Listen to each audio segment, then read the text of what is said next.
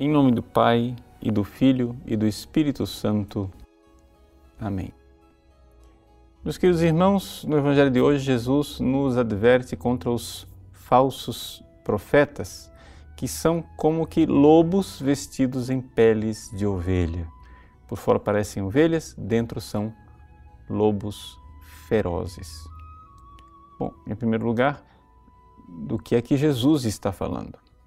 A comparação de ovelhas e de lobos nos colocam claramente diante de uma realidade. A igreja é um rebanho.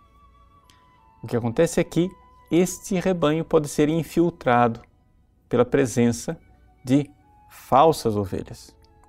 E a finalidade do lobo feroz é devorar as ovelhas.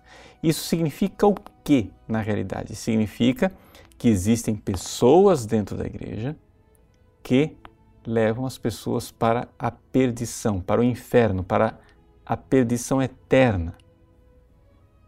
Isso pode nos escandalizar, como é possível, mas não há outra forma de nós interpretarmos esta palavra, não, não há como fugir disto.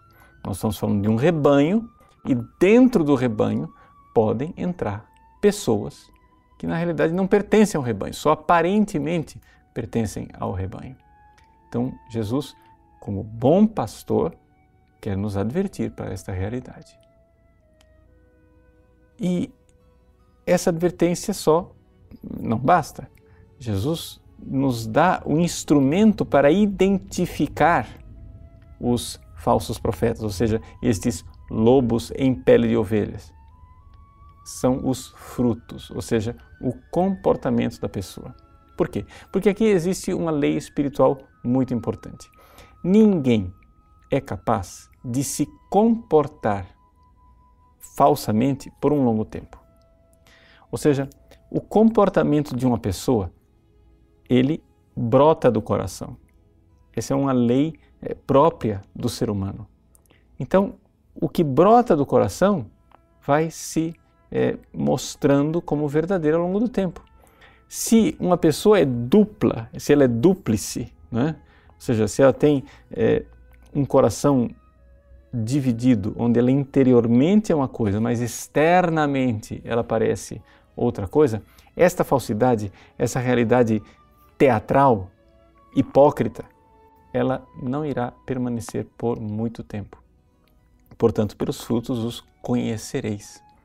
Nós temos aqui, então, o importante critério de que as obras brotam do coração e para que as obras que brotam do coração sejam atestadas e verdadeiras, é necessária uma perseverança. Invertendo a argumentação, podemos tirar aqui um fruto importante para a nossa vida. E o fruto importante para a nossa vida é o seguinte: as nossas boas intenções, aquilo que está no nosso coração, que nós realmente queremos de bom, tudo isso deve amadurecer em frutos e frutos que permaneçam. Nós precisamos perseverar. Nós precisamos entender que nós não, eh, não, não somos cristãos de momento. E onde é que está a perseverança? Está na prática, está na realidade do dia a dia. A nossa tendência é criarmos duas vidas. Talvez não tanto como o lobo voraz que entra falsamente no rebanho, mas existe essa tendência de duplicidade, onde nós rezando somos uma coisa, na prática somos outra. Nós dentro da igreja somos uma coisa, depois no dia a dia somos outra. Esse muro precisa ser derrubado para que haja esta unidade. Se não somos lobos vorazes, pelo menos devemos aprender com esse critério que Jesus dá a respeito dos lobos, que é verdade se a nossa conversão ela é profunda, ela precisa dar os bons frutos das boas obras e obras que permanecem, que perduram ao longo do tempo. Deus abençoe você. Em nome do Pai, e do Filho e do Espírito Santo. Amém.